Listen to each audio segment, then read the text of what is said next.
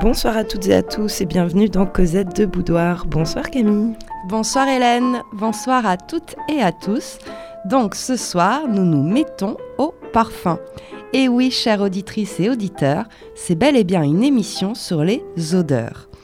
On a décidé de s'intéresser à ce thème car parmi les cinq sens, l'odorat est certainement le plus subtil, mais surtout le plus méconnu. En effet, il n'y a pas d'odeur neutre pour la perception humaine. Ce qui est perçu par le nez est soit classé en mauvaise ou en bonne odeur. Il n'y a pas de nuance possible. C'est purement lié à l'éducation. C'est ce qu'on va voir à travers cette émission. C'est que non seulement c'est lié à l'éducation, mais aussi aux sociétés et ou aux périodes historiques dans lesquelles tu, tu évolues. Parce que ce qu'on considère peut-être qui sent mauvais aujourd'hui, il y a quelques siècles, c'était finalement presque une bonne odeur. Parce que l'odorat, en fait, et les odeurs, ce sont des produits sociaux et culturels, ça s'éduque. Donc c'est ce qui permet aussi euh, de voir un petit peu euh, à travers l'histoire ce qui a été construit socialement et culturellement. Il y a bien une manière de percevoir et de concevoir les odeurs. Alors le parfum, c'est apparu tardivement dans la langue française, c'est un terme qui date de 1528. Ça vient de l'italien, perfumo, qui veut dire... Bel accent italien. Perfumo. je fais ce que je peux. Tu peux le refaire si tu veux avec l'accent italien. Non, non, je ne risquerai pas. C'est que pour l'amour, l'italien, on l'a dit. ce qui veut dire à travers la fumée. Parce qu'au début, c'était plutôt une substance solide, le parfum. Et donc, on faisait brûler, c'est ce qui dégageait, en fait, euh, ce qui sentait bon. Et puis, à partir du XVIIe siècle, il va vraiment prendre le sens actuel. Et là, ça évoque plutôt une substance aromatique, liquide ou solide, voire une odeur agréable. Mais l'odorat, ça participe aussi à l'éveil de la sensualité, voire de la sexualité, comme nous allons euh, l'entrevoir dans cette émission. on va peut-être commencer par quelques petites expressions. Mm. Est-ce que tu sais ce que ça veut dire mettre le nez à la fenêtre? Est-ce qu'on l'aurait pas vu dans l'émission d'avant sur la prostitution? Presque. Dis-moi. Alors, c'est un clitoris proéminent pour cause d'excitation. C'est un petit peu comme se faire un nez de Pinocchio, qui veut dire se masturber. Mm. Après, on a d'autres expressions qui, sont qui renvoient moins à quelque chose d'érotique ou euh, de sensuel, hein, comme euh, par exemple euh, sentir le brûlé, le roussi ou sentir le fagot. Hein. c'est cette idée de méfiance, de ne pas inspirer confiance, et c'est une expression qui date du temps des bûchers. Oui, on, prévient de la mort en fait, même euh, sentir le sapin aussi, euh, la mort est imminente généralement. Et oui, parce qu'au XVIIe siècle, les cercueils sont en sapin, donc ça, ouais. C'est de là que date l'expression. Ouais. D'accord. Alors après, tu as celle qu'on connaît, hein, ne pas sentir la rose. Donc là, euh, c'est évidemment pour, pour, dire l'inverse. Moi, celle que j'aime bien, c'est sentir le gousset. C'est quand tu sens des aisselles. Hmm. Tu vois, plutôt que de dire je pue des aisselles, tu peux dire je sens le gousset. Super. C'est quand même beaucoup plus poétique. après, il y a des expressions que j'ai découvert comme sentir l'huile. C'est soit quand tu fais un effort intellectuel ou alors quand tu as une absence de talent. Là, c'est complètement, tu as les deux, le, positif et le négatif qui sont compris dans la même expression. C'est un petit peu comme sentir l'école. C'est soit avoir des matières gauches, soit avoir des manières pédantes pareil, un petit peu sans talent, quoi. Quelque chose de mm. très scolaire, euh, quelque chose, bon, voilà, t'as fait ton exercice, mais t'as vraiment pas de génie, quoi. Mais moi, je trouve que finalement, la, la plus parlante euh, autour des questions d'amour et, de sexualité, c'est peut-être tout simplement je ne peux pas le sentir, tu vois. Euh, là, on en revient à, un, sens euh, de, de, base, en fait. c'est presque... Instinctif. Voilà, tout à fait.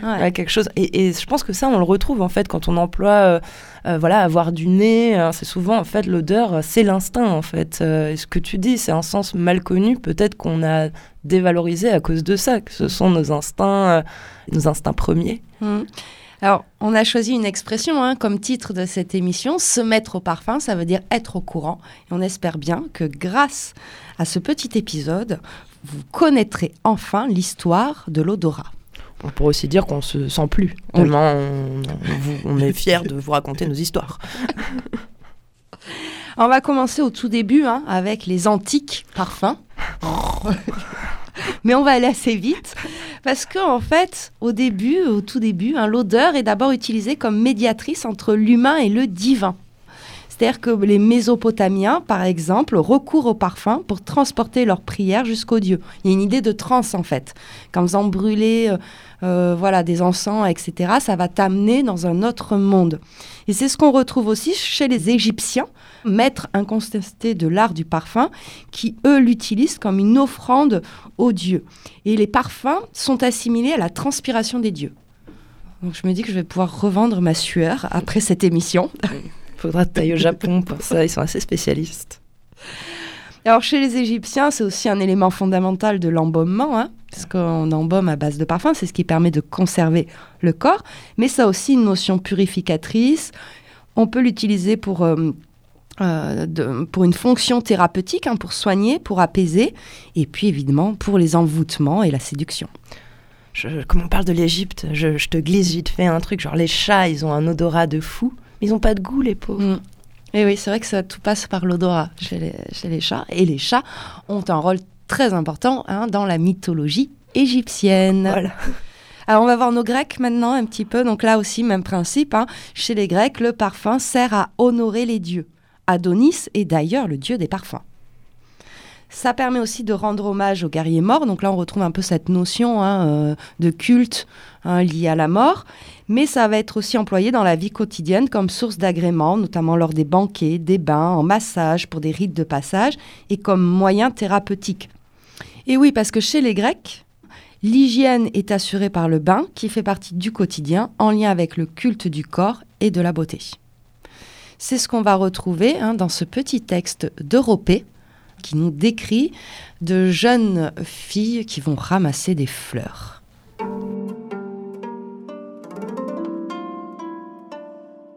Arrivées dans les prés fleuris, les jeunes filles se divertissaient à chercher chacune telle ou telle sorte de fleurs. L'une prenait le narcisse odorant, une autre l'hyacinthe, celle-ci la violette, celle-là le serpolet, car sur le sol foisonnaient les pétales qui ornent les prairies au printemps. Elle coupait ensuite, luttant à qui on couperait le plus, les touffes parfumées du jaune safran. Mais la princesse, cueillant à pleine main les roses resplendissantes à la couleur de flamme, attirait parmi elles les regards comme parmi les carites, la déesse née de l'écume. Elle ne devait pas longtemps prendre plaisir à ces fleurs, ni conserver intacte la ceinture virginale. Aussitôt que le fils de Cronos l'eut aperçu, de quel vertige saisi il fut dompté par les traits imprévus de Kypris, seul capable de dompter Zeus lui-même.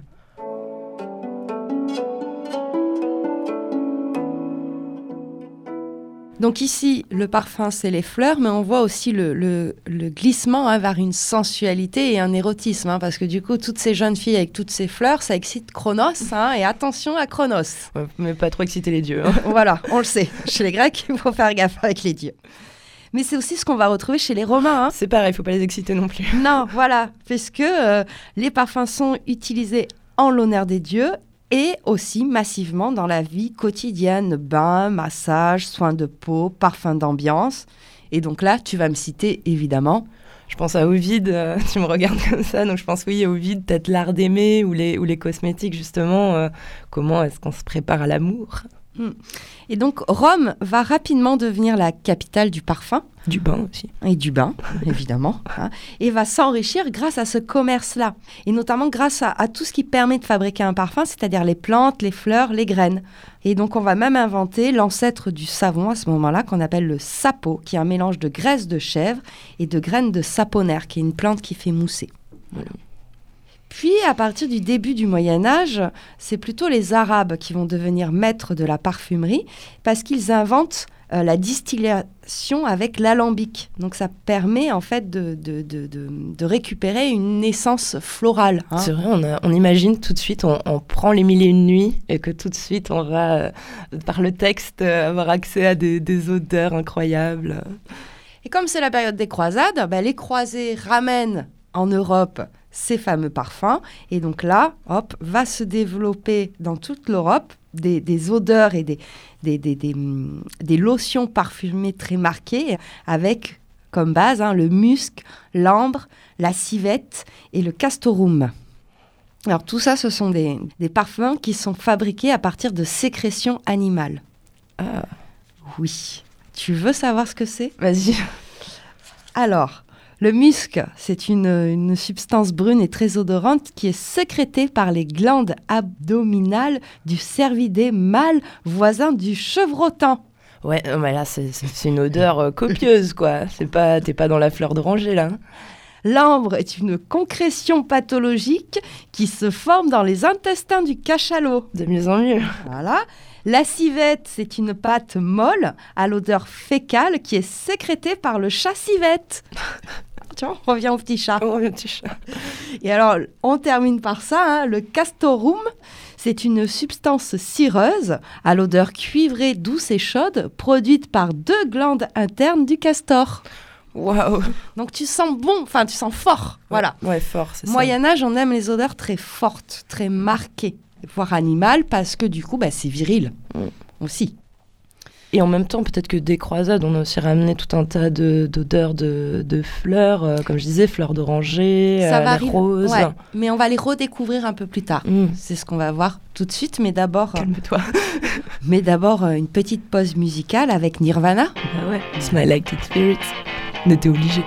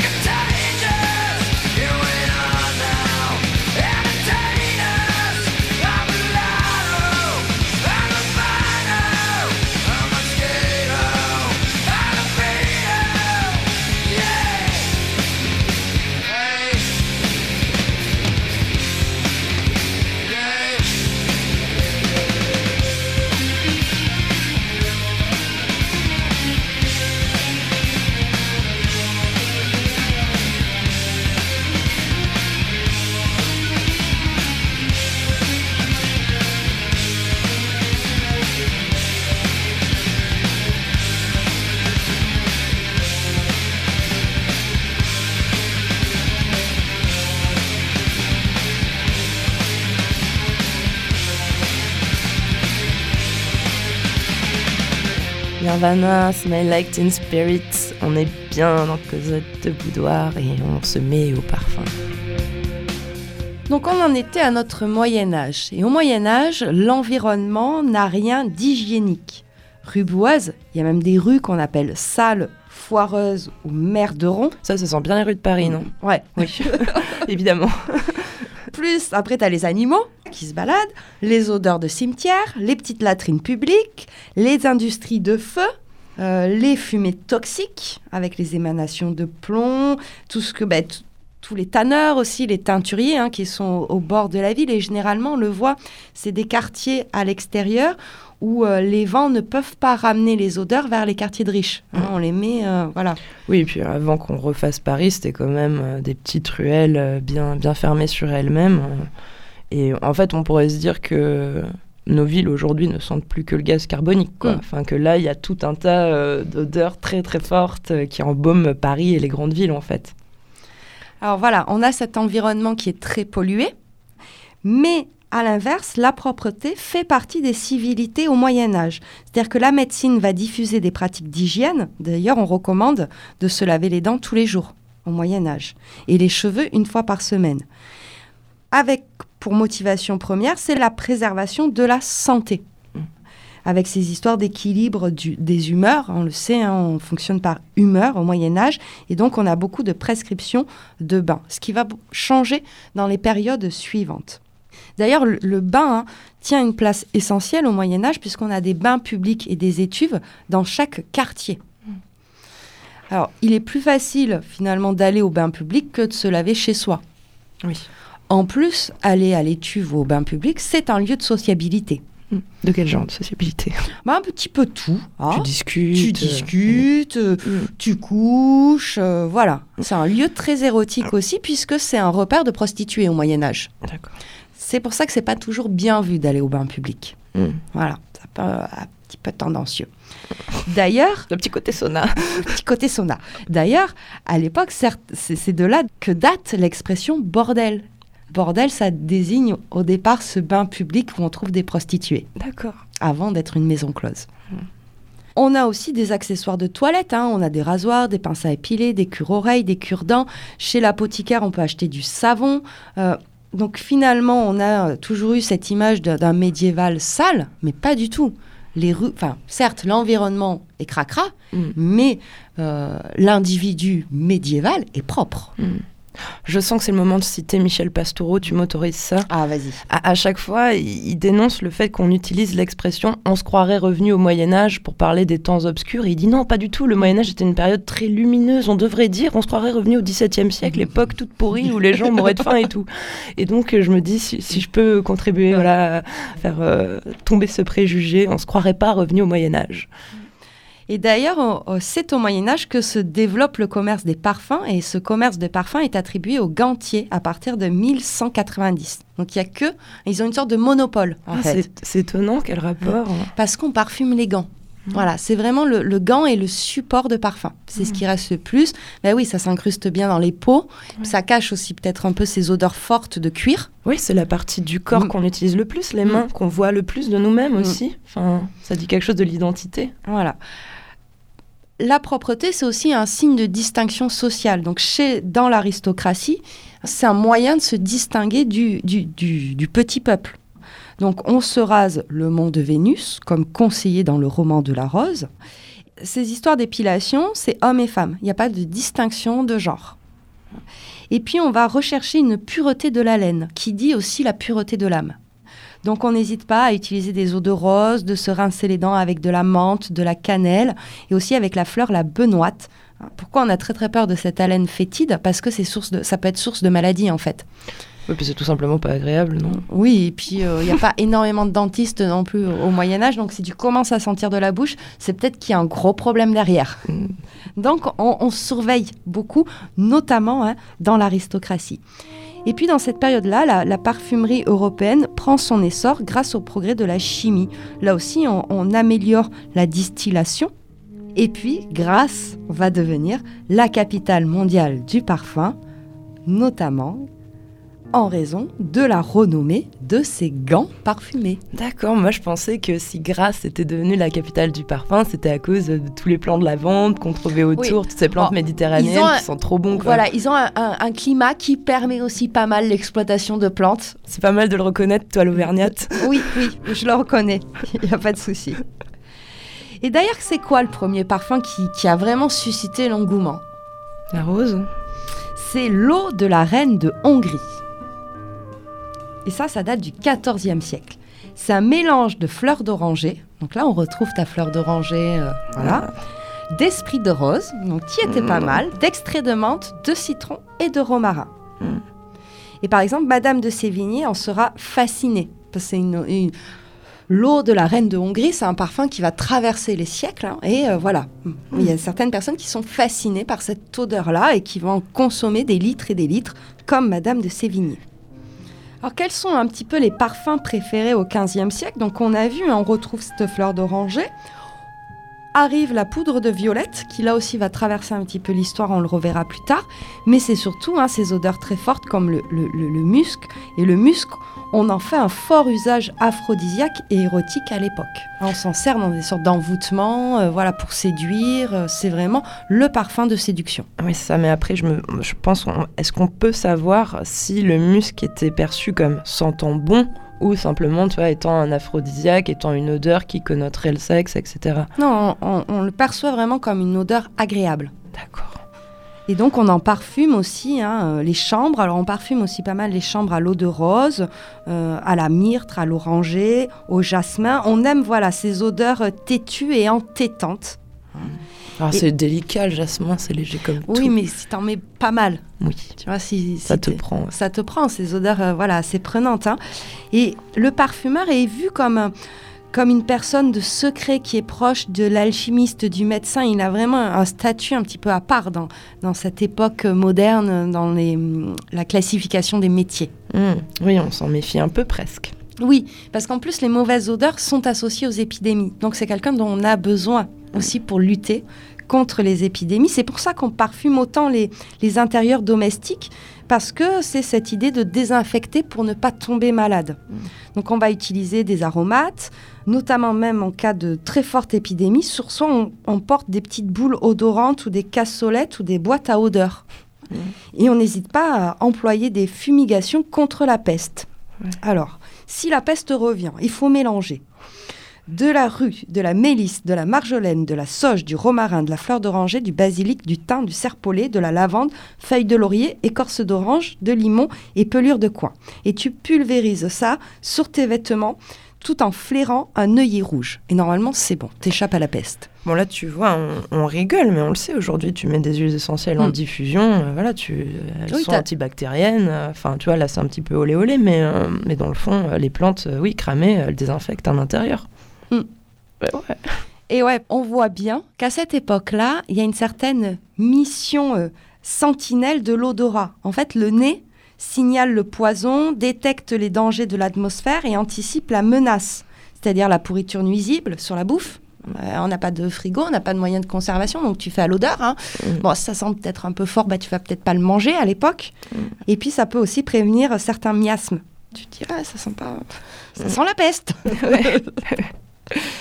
Parce que de lourdes senteurs peuvent cacher de terribles poisons. On sait qu'Henri VI est, est- est décédé après avoir respiré des gants parfumés. Mm. Qu'est-ce qu'il y avait dans les gants Voilà. Certaines émanations de plantes, lorsqu'elles brûlent, sont des poisons. Et c'est ce qu'on va utiliser euh, à une époque où c'est un moyen de, de faire de la politique.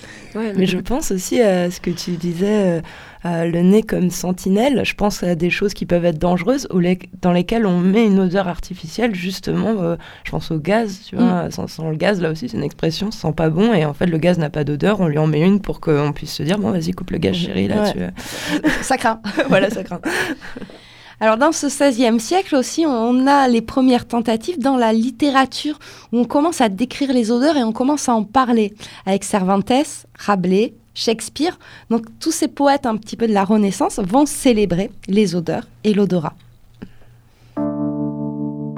Cosette de Boudoir se met au parfum. Une émission qui a du pif.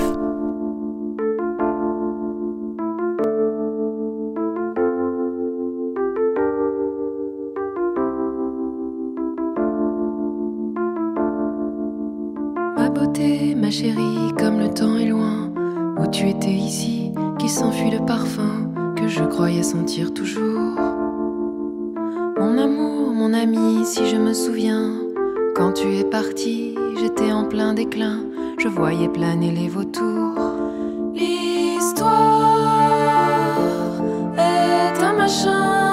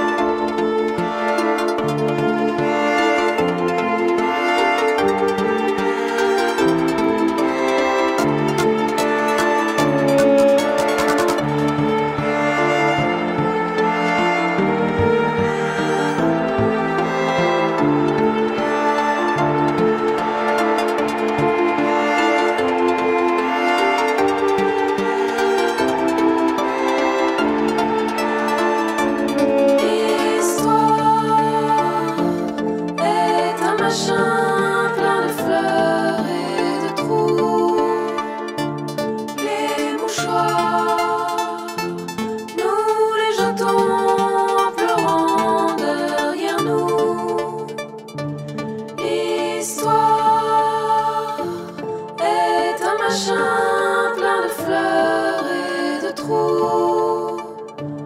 Les mouchoirs, nous les jetons en pleurant derrière nous.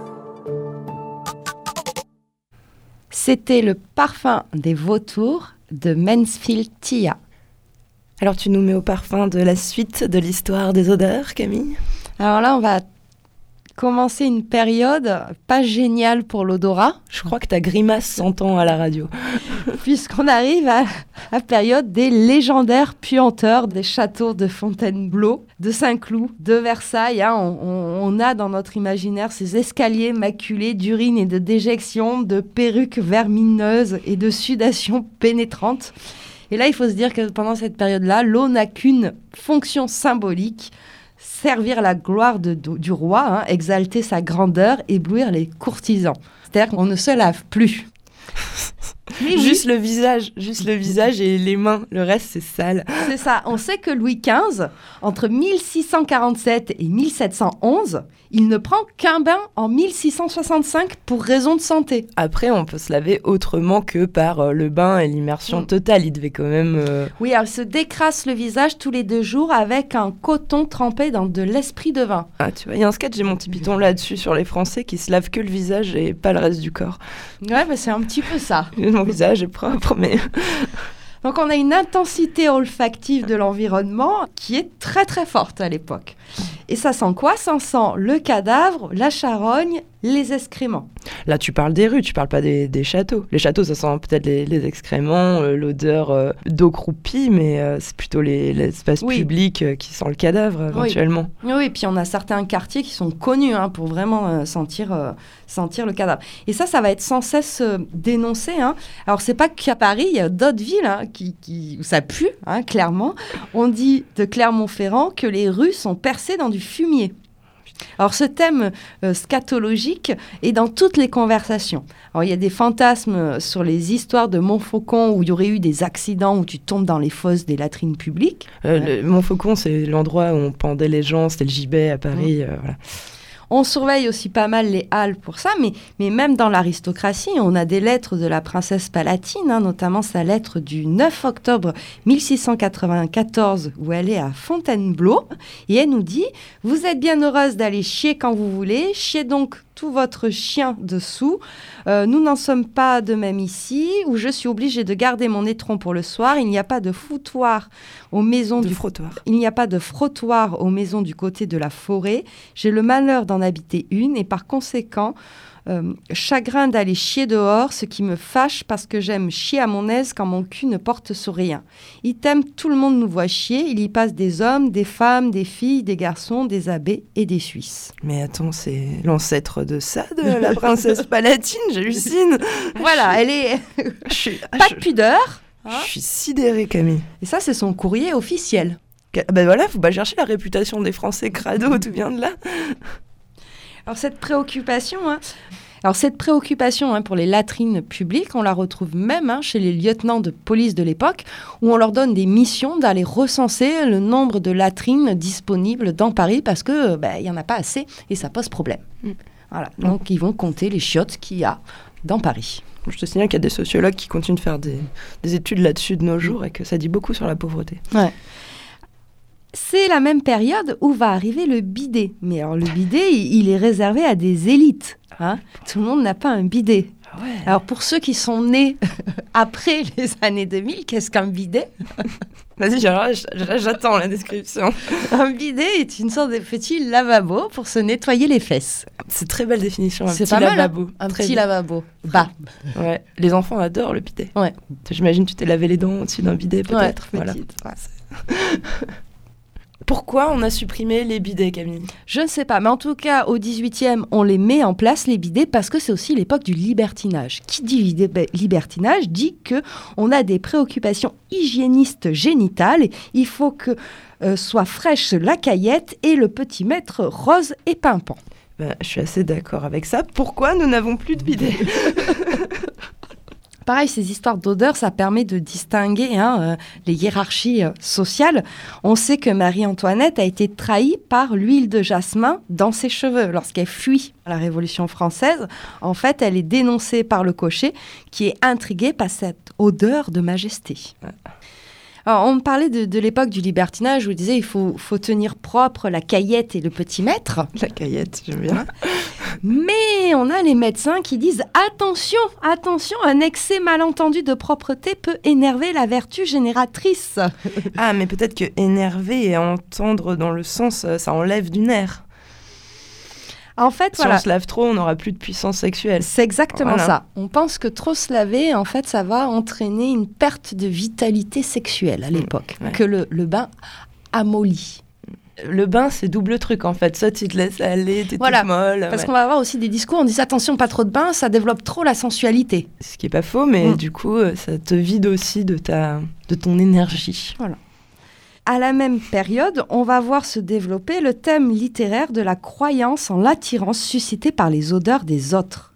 En gros, c'est l'odeur qui régit la séduction. Bah mais pourquoi ce serait une croyance? Pourquoi ça Enfin, forcément, on a des- le goût euh, Écoute, rentre dans le choix du partenaire sexuel. C'est normal de- de- d'aimer euh, l'odeur. de- l'odeur de l'autre. Alors Casanova avoue sa fascination pour les odeurs. Euh, par exemple, Henri III serait tombé épris de Marie de Clèves après avoir reniflé sa chemise. Goethe confesse avoir dérobé un corsage de Madame von Steen pour pouvoir le respirer à son aise. Mais oui, mais tu faisais pas ça quand t'étais amoureuse. Non, moi je, je reniflais pas les t-shirts crades des autres. Ouais. Et l'odeur des souliers fait les délices de Restif de la Bretonne. Lui, on peut se dire qu'il est dans le. Le fétichisme. Voilà, le fétichisme, pas juste, oh, j'aime bien ton odeur, mon chéri. Alors ce, ce parfum qui déclenche hein, euh, des vagues d'érotisme, on le retrouve dans un roman très très célèbre. Alors c'est un roman du XXe siècle, mais qui se passe au XVIIIe. C'est le parfum de Suskin. Je vous en lis un petit extrait.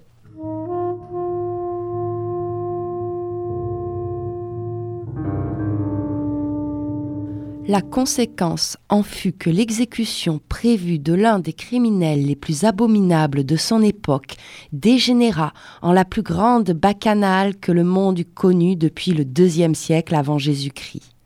de vertueuses épouses arracher leur corsage, dénuder leurs seins avec des cris hystériques, se jeter sur le sol en retroussant leurs jupes.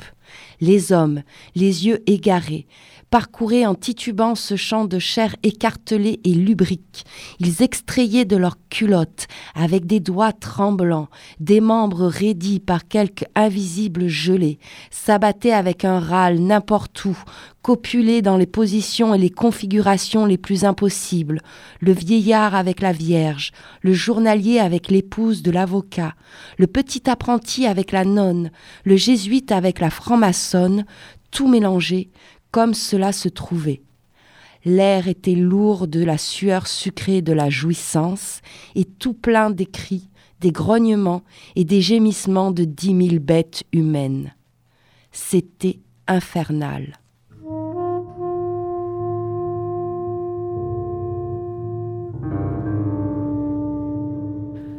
Mais c'était la scène finale. Alors, elle a le don de faire ça à chaque fois, euh, chère auditrice et auditeur. Elle divulgue tout, elle lit la fin des textes, elle raconte la fin des films. où, ben, grâce à ce fameux parfum qu'a créé Grenouille, ben, tout le monde baise. Voilà.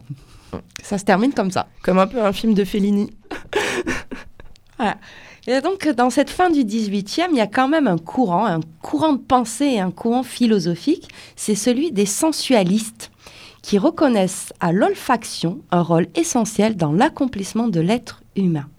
Donc voilà, l'odorat a sa place dans- comme outil de connaissance du réel et même il accentue la sensibilité. On est aussi dans un retour à la nature à ce moment-là. Ouais, qui va euh, en plus se poursuivre euh, pendant la Révolution française. Et donc, on- on- pour illustrer ça, ben, je propose une lecture de Sade.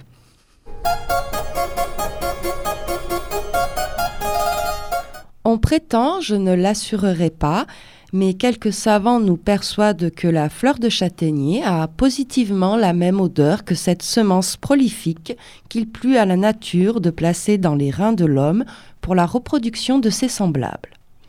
Une jeune demoiselle d'environ 15 ans, qui n'était jamais sortie de la maison paternelle, se promenait un jour avec sa mère et un abbé coquet dans une allée de châtaigniers dont l'exhalaison des fleurs parfumait l'air dans le sens suspect que nous venons de prendre la liberté d'énoncer. Oh mon Dieu, maman, la singulière odeur, dit la jeune personne à sa mère, ne s'apercevant pas d'où elle venait. Mais sentez-vous, maman C'est une odeur que je connais. Taisez-vous donc, mademoiselle. Ne dites pas de ces choses-là, je vous en prie. Et pourquoi donc, maman? Je ne vois pas qu'il y ait de mal à vous dire que cette odeur ne m'est point étrangère. Et très assurément, elle ne me l'est pas. Mais, mademoiselle, Mais maman, je la connais, vous dis-je. Monsieur l'abbé, dites-moi donc, je vous prie quel mal je fais d'assurer maman que je connais cette odeur-là? Mademoiselle, dit l'abbé en pinçant son jabot et flûtant le son de sa voix. Il est bien certain que le mal en lui-même est peu de choses, mais c'est que nous sommes ici sous des châtaigniers et que nous autres, naturalistes, nous admettons en botanique que la fleur de châtaignier, Eh bien, ah, la fleur de châtaignier. eh bien, mademoiselle, c'est que ça sent le foutre.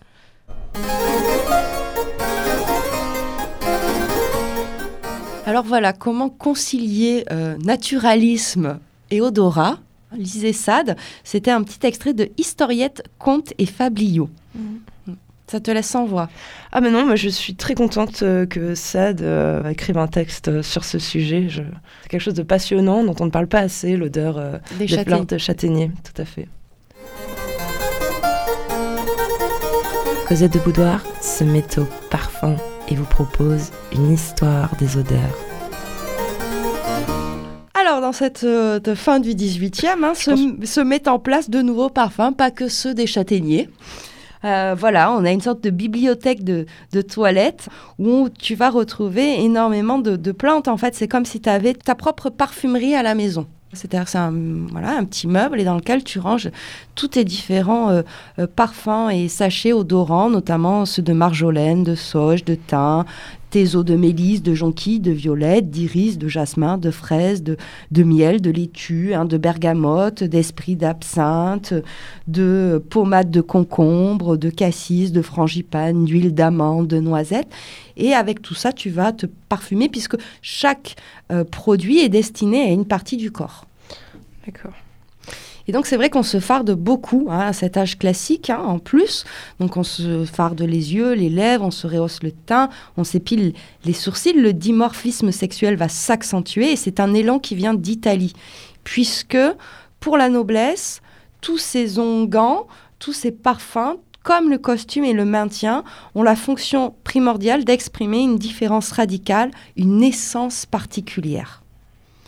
Donc on a une apparence ultra sophistiquée qui va faire de la, de la toilette un spectacle. Et, et vraiment, ça a une fonction sociale à ce moment-là, le cabinet de toilette. Est-ce que c'est pas euh, peut-être quelque chose qu'on pourrait connaître encore aujourd'hui, c'est-à-dire euh, associer euh, des parfums à son identité? C'est-à-dire on C'est- change pas forcément Ouais. de parfum tous les jours. Mm, c'est exactement ça. Et, et là, c'est en plus associé à un parfum, à, une, à son identité de classe sociale. D'accord. Ouais, donc du coup, en plus, voilà, ce- cette notion qu'on a du parfum aujourd'hui, on peut se dire, voilà, date pas d'avant-hier, on pourrait s'en douter. Alors, le cabinet de toilette, c'est l'inverse du boudoir. Le boudoir, tu reçois tes amis intimes. Cabinet de toilette, tu te mets en scène. C'est-à-dire que tu vas avoir une sorte de deux toilettes. La première que tu fais vite fait toute seule, et puis la seconde où là, tu invites du monde. Et c'est une sorte d'imitation hybride entre la ruelle des précieuses, hein, où on, discutait un petit peu euh, culture politique, et une version intimiste du lever royal. hein. Et c'est vraiment un lieu.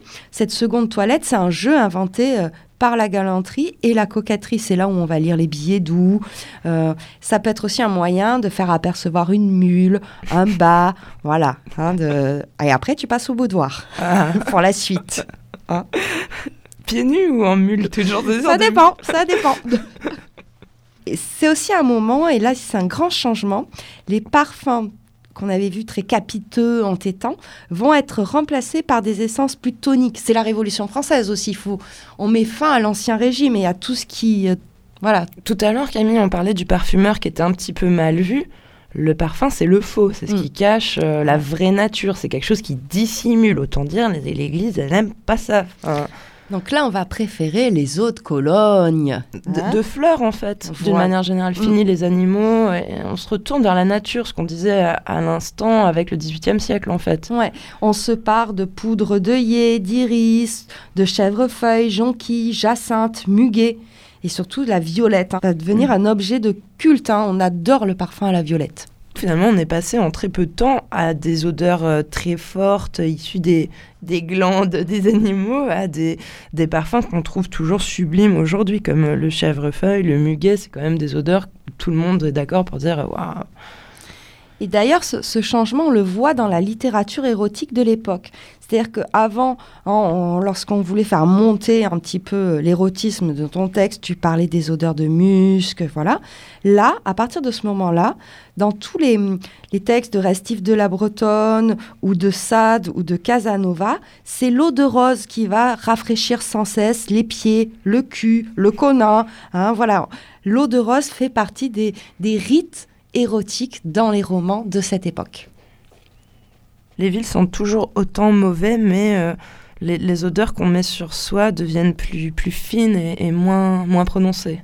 Oui, on a toujours Grasse comme capitale du parfum et se met en place des grands parfumeurs. C'est-à-dire, c'est plus l'homme secret qui va agir dans sa petite boutique. hein. Là, il y a des noms qui commencent à s'installer euh, à Paris.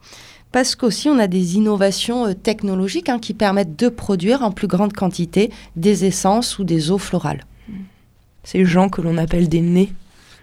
On va juste avoir une sorte de petite parenthèse à la période du directoire, c'est-à-dire juste après la Révolution française, où euh, notamment euh, les Merveilleuses, qui est un courant euh, assez exubérant de jeunes gens, va renouer avec des parfums très forts, mais c'est plutôt en opposition aussi à cette bourgeoisie montante. Mais ça va durer très peu de temps, et puis on va continuer hein, avec euh, ces odeurs de plus en plus légères.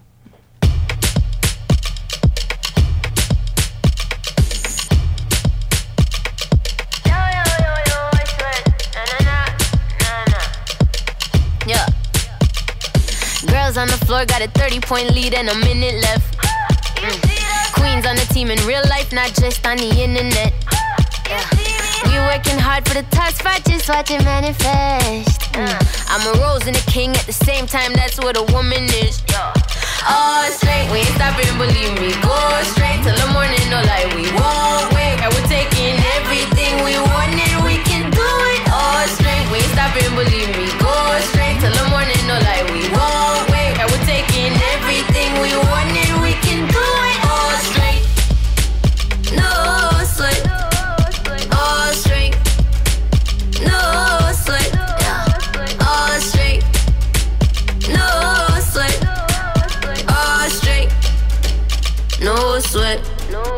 Yeah, yeah. I wake up in the gown if that's what I wanna do. T-shirt, chucks, and some jewelry don't change me cause I'm the truth. Mm. And they're always scared of a feminist with a boss attitude. Mm. But settling ain't in my language. Shots to my mama dukes. All straight, we ain't stopping, believe me. Go straight till the morning, no lie, we won't wait. And we're taking everything we wanted, we can do it. All straight, we ain't stopping, believe me.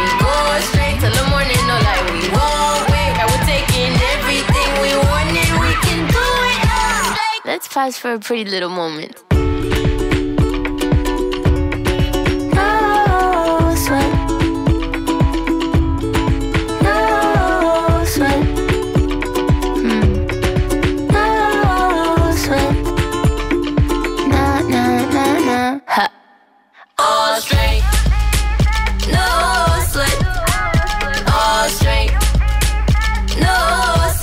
Jesse Reyes, No Sweet.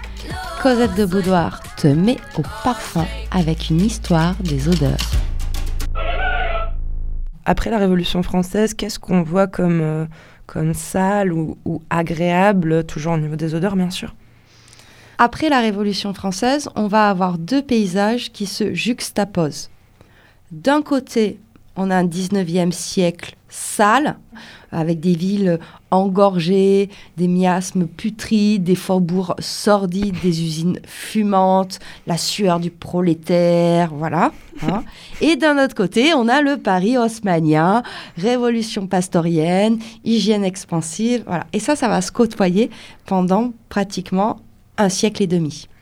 Et oui, car pendant cette période, la ville va s'organiser et surtout va pas mal changer et connaître de grands travaux. hein. C'est ce qu'on appelle les travaux haussmanniens. C'est pour ça que tu parlais d'Haussmann. Voilà. On va euh, mettre en place le nettoyage des rues, mettre en place les égouts, ventiler les immeubles. Et puis, on a cette dimension olfactive de, de- de la saleté, de la puanteur, qui va devenir le guide privilégié des observateurs sociaux. C'est-à-dire qu'on commence dans les, les- les premières euh, enquêtes à, à s'intéresser à ces histoires d'odeur. Il faut se dire aussi que l'épidémie de choléra a dû beaucoup jouer dans cette euh, volonté euh, hygiéniste. Donc, euh, on met des égouts dans les villes, mais en fait, on se rend compte que voilà, percer des grandes avenues, ça permet aussi d'avoir un air plus sain, en fait. Oui, c'est ça. On a un nouvel ordre hygiéniste hein, qui dessine la ville, des rues plus larges, comme tu disais, pour séparer les corps aussi, de l'air pour en chasser l'odeur et de la lumière pour rendre visible. On est dans, ce, ce mouvement-là.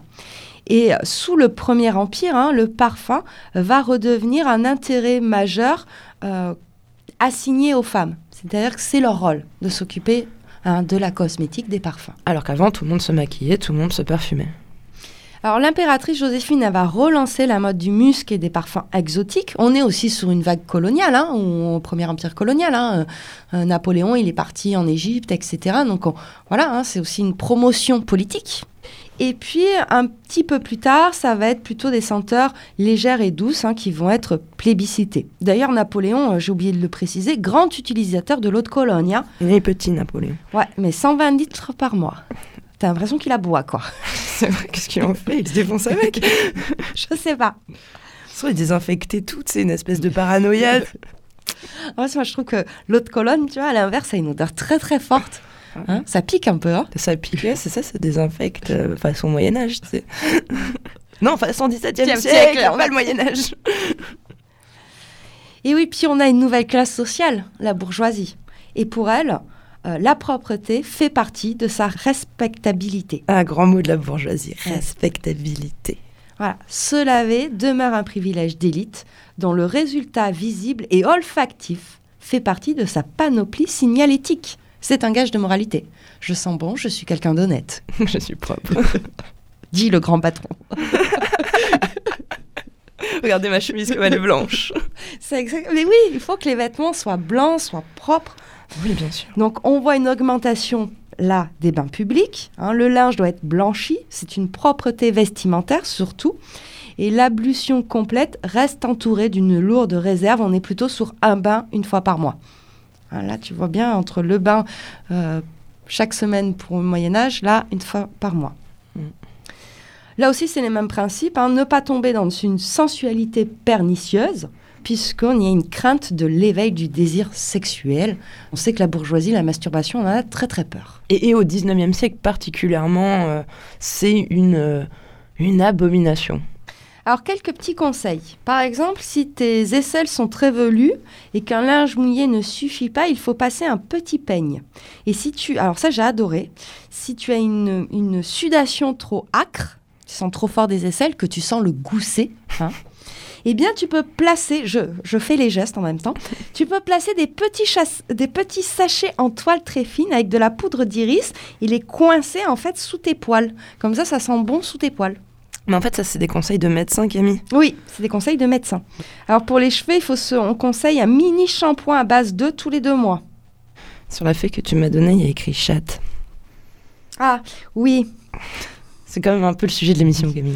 oui. Donc pour le docteur Menville, les lavages fréquents diminuent l'activité de la transpiration qui fait négliger les nuances de la volupté et du plaisir. Donc, se laver, mais pas trop. Voilà. Parce que certains hommes lascifs trouvent dans l'influence qu'exerce le segma vulvaire la source d'une aptitude très érotique. C'est un langage médical, mais on comprend très très bien. Voilà. D'où le rôle des odeurs dans la sexualité, on y Mm. revient. Rôle des odeurs dans la sexualité, mais rôle des odeurs aussi, on va dire, dans le contrôle des masses laborieuses. Puisqu'on assiste à ce moment-là à tout un mouvement où il va falloir désinfecter le pauvre. C'est-à-dire qu'il faut le défaire de sa barbarie et lui faire intérioriser les normes qui le soumettront aux représentations et aux comportements dominants, dont hygiène, sobriété, sédentarité, ordre, familialisme, épargne. Oui, c'est ça, j'ai l'impression que tu déroulais comme ça un petit discours nazi, tranquillement, tu sais. Mais c'est ça. hein. Donc on va mettre en place une pédagogie moralisatrice de la correction et de la décence. Et donc l'hygiène s'engage dans la vie privée. hein. Chez le pauvre, la propreté sert à sa régénération et à sa domestication politique. C'est-à-dire qu'on invente le bruit et l'odeur avant Chirac. Hein. C'est exactement le même principe. D'autant que ces pauvres, ils sont proches de cette bourgeoisie puisqu'ils sont souvent domestiques et ils vivent sous le même toit. Et donc c'est impensable pour les bourgeois de l'époque que des gens qui vivent dans leur habitat sentent mauvais et polluent euh, leur air. C'est exactement ça. Donc à la fois, cette bourgeoisie, elle va se souligner par une senteur rare, elle souligne son appartenance sociale, mais elle affirme aussi son identité rêvée ou désirable. Et là, on voit bien qu'on va, on met en place une nouvelle société qui va refuser l'ancienne débauche olfactive. C'est-à-dire que toutes ces odeurs très fortes, comme l'ambre, le musc, le patchouli, la cannelle, la vanille, vont être euh, dévalorisées. On va les voir comme des odeurs de vieilles courtisanes. Et on va y préférer hein, des traditions plus florales, la rose, le jasmin, euh, la violette, la jonquille. Là aussi, hein, on est dans un dimorphisme sexuel puisque l'odeur, c'est la mise en scène d'une sorte de bouquet et c'est la construction d'une femme fleur. Il faut que les femmes sentent les fleurs à l'époque. Et euh, même, on- ça va aller très, très très très loin puisque les parfums vont être interdits à la jeune fille. hein, parce qu'il ne faut pas que la jeune fille sente la femme. Hein. Chacun son ordre, chacun sa place. Hein, société du 19e siècle. Donc on a vu, chez la bourgeoisie, il faut sentir la fleur, mais euh, le, monde du 19e siècle est un monde interlope et, complexe, et donc on a aussi des odeurs plus marquées qui vont euh, carrément euh, créer une sorte de fixation euh, fétichiste chez certains et certaines. Et par exemple, on, a la, troupe anonyme des renifleurs des grands magasins, hein, voilà, ou, euh, L'intérêt des toilettes publiques pour euh, certaines communautés. ou certains aussi grands auteurs comme Flaubert qui fait vraiment une fixation olfactive sur les parfums dégagés par sa maîtresse Louise Collet. 6 août. Je contemple tes pantoufles, le mouchoir, tes cheveux, le portrait. Je relis tes lettres, j'en respire l'odeur musquée. 8 et 9 août. Je vais revoir tes pantoufles. Je crois que je les aime autant que toi. Je les respire. Elles sentent la verveine et une odeur de toi qui me gonfle l'âme. 11 août. Je vis en rêve dans les plis de ta robe, au bout des boucles légères de tes cheveux. J'en ai là, oh qu'ils sentent bon, si tu savais comme je pense à ta bonne voix, à tes épaules dont j'aime à humer l'odeur. 13 août. La mitaine est là. Elle sent bon. Il me semble que je suis encore à humer ton épaule et la douce chaleur de ton bras nu. 14-15 août. Dis-moi, si tu te sers de la verveine, en mets-tu sur tes mouchoirs? Mets-en sur ta chemise. Mais non, ne te parfume pas. Le meilleur parfum, c'est toi, l'exhalaison de ta propre nature. 27 et 28 août. Merci de la petite fleur d'oranger. Toute ta lettre en sent bon. 31 août. Merci encore des petites fleurs d'oranger. Tes lettres en sont parfumées. Les originales sont très longues. hein. Les lettres de Flaubert font plusieurs pages. Là, on, a- on est juste allé chercher les, les phrases euh, pour lui faire un procès en fétichisme. Oui, c'est ça. tu- tu- il lui écrit tous les jours pratiquement et à chaque fois, hein, c'est pour lui rappeler ah, tu sens la verveine, oh, je renifle tes souliers, etc. hein. Il y a un petit côté restif de la Bretonne aussi chez Flaubert. Donc on a vraiment ce fantasme hein, du message olfactif. Là, euh, c'est érotique, c'est drôle.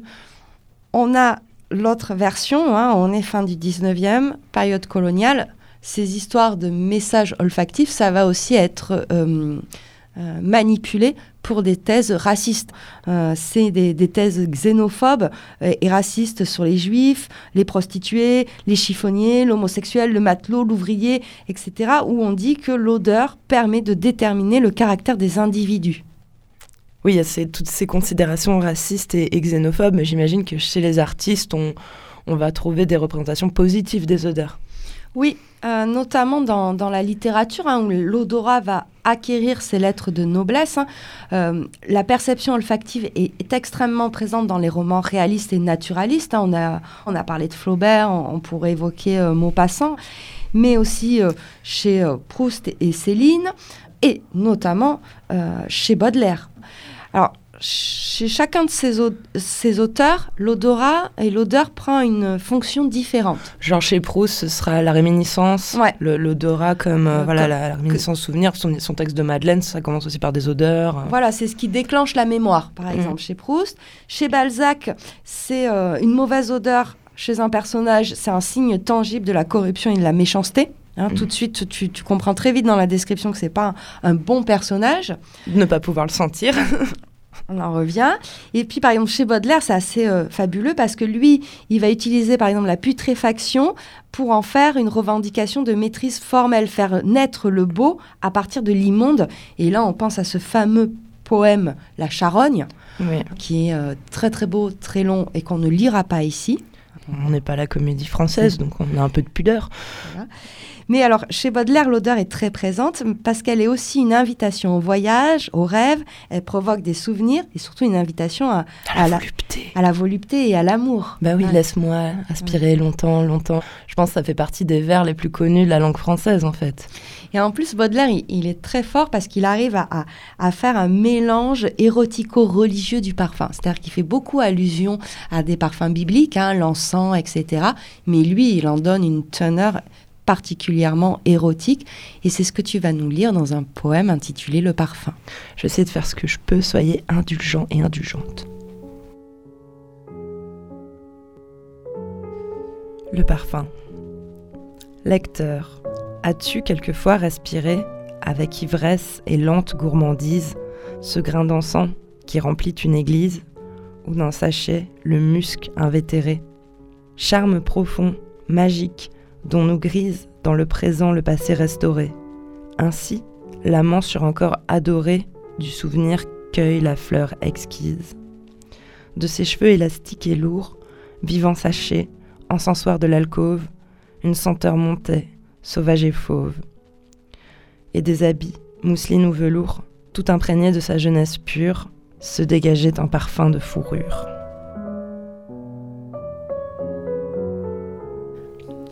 Donc tous ces, poètes, hein, comme Baudelaire, vont permettre aussi un petit peu euh, d'introduire l'odeur hein, et l'odorat dans un imaginaire collectif positif. Et vont renforcer ce côté, euh, l'odorat, euh, séduction, sensualité. Ce côté odorat, sensualité, séduction, on peut le retrouver hein, notamment à travers certains personnages, des personnages féminins euh, qui vont avoir dans les romans une odeur très forte, très marquée, très voluptueuse, presque menaçante. C'est ce qu'on retrouve avec le roman de Huysmans, un roman qui s'appelle À rebours, qui est publié en 1884. Et donc, on- il évoque une des maîtresses du personnage principal en ces termes. C'est une femme détraquée et nerveuse, aimant faire macérer la pointe de ses seins dans les senteurs, mais n'éprouvant en somme une délicieuse et accablante extase que lorsqu'on lui ratissait la tête avec un peigne ou qu'elle pouvait humer, au milieu des caresses, l'odeur de la suie, du plâtre des maisons en construction par les temps de pluie ou de la poussière mouchetée par de grosses gouttes d'orage pendant l'été.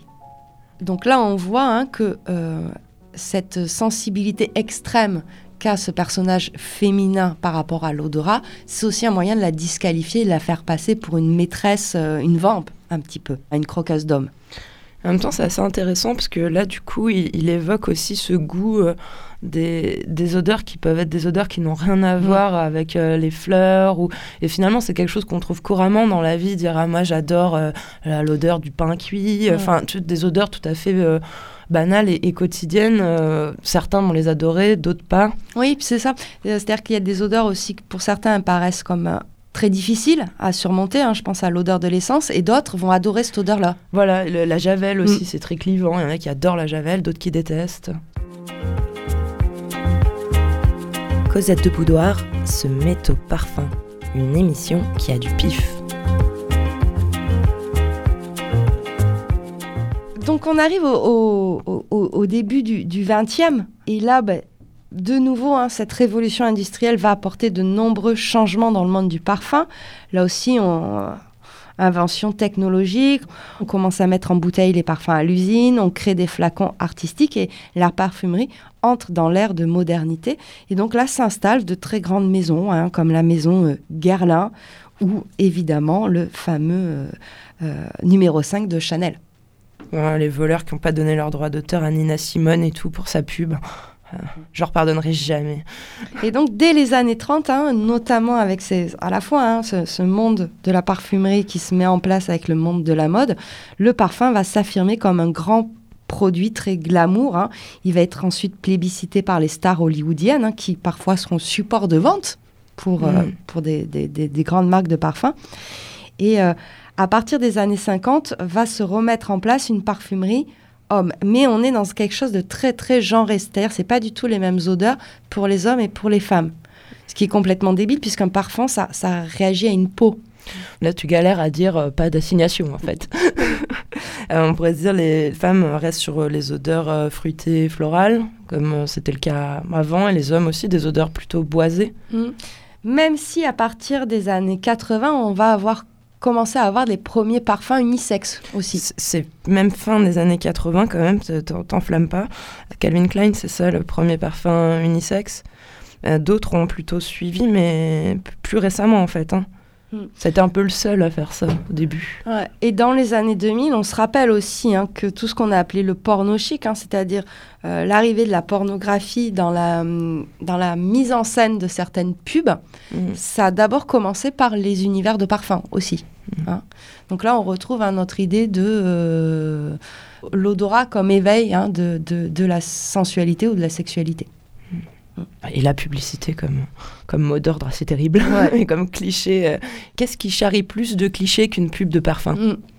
Compliqué. Ah, Peu de choses. hein. Peu de choses. Ouais, ouais, c'est- Pour conclure cette émission sur euh, l'histoire des parfums et, et- et des odeurs, cette thématique, elle est peu abordée euh, par les historiens et les historiennes. Ils ont souvent négligé les docs sensoriels et, et du coup jeté un interdit sur les discours euh, tenus sur les odeurs, jugés comme secondaires. Et pourtant, ça dit plein de choses sur nos sociétés, en fait, en fonction de ce que tu qualifies comme bonne ou mauvaise odeur. Comment aussi ça a permis de, de mettre en place des, des classes sociales, de, de, de distinguer les gens dans ces classes sociales. C'est justement pendant longtemps, on faisait pas d'histoire sociale Mm. en fait. Donc euh, on s'intéressait pas à ces questions-là. On Oui, on à la mort et à la vie des grands hommes, et Ouais. aux guerres. Et on faisait encore moins d'histoires sensorielles, finalement, sur les Voilà. sens. Ouais. Donc on va quand même remercier ces messieurs Alain Corbin et Ouais. Georges Vigarello. Oui, et Philippe Perrault aussi, dont, dont on a lu pas mal d'ouvrages pour un petit peu écrire euh, cette émission. Aujourd'hui, on est presque dans un contrôle des odeurs. C'est ce que tu disais en intro, c'est que... euh, Ah, nos villes, elles sentent plus grand chose d'autre que le gaz carbonique en fait. Enfin, un système d'égout qui fait que clairement, je pense qu'on peut plus percevoir euh, ce qu'était l'odeur de Paris au 19e siècle. Quoi. Mm. Et pareil, aujourd'hui aussi, les, les odeurs corporelles euh, euh, naturelles sont, sont presque jugées insupportables. C'est-à-dire que tu peux avoir une odeur corporelle, mais il faut qu'elle soit chimique, en fait. Il Mm. faut que ce soit... euh, voilà. Tu n'as pas intérêt de sentir le gousset aujourd'hui, quoi. Même au-delà de ça, on pourrait se dire, euh, les, les médecins avaient tout un tas de théories euh, sur le bain, etc. Tu regardes un film hollywoodien, je parle pas un Mm. film américain indépendant, tu regardes un film hollywoodien, quand le couple hétérosexuel, bien sûr, fait l'amour, généralement ils prennent une douche, tu vois, avant. Passage obligé, quoi. Ça veut dire on on n'aime pas trop les odeurs corporelles, en fait. Ça veut dire on a du parfum à vendre, en fait. Vous allez acheter du parfum très très cher. Vous allez travailler, vous allez toucher des salaires de merde, vous allez vous fendre. Et euh, c'est comme ça qu'LVMH est devenu le premier euh, groupe français au monde. C'est important, c'est dans nos sociétés. Ouais. Et on voit bien que l'éducation hein, de l'odorat dépend bel et bien des périodes et des sociétés dans lesquelles tu vis. Bon, mais maintenant, il ne vous reste plus qu'à renifler qui vous voulez. Est-ce que vous voulez Cette émission a été préparée avec l'hygiène au Moyen Âge, le travail du corps féminin de Philippe Perrault, histoire de la beauté de Georges Vigarello, le miasme et la jonquille d'Alain Corbin et le propre et le sale de Vigarello aussi.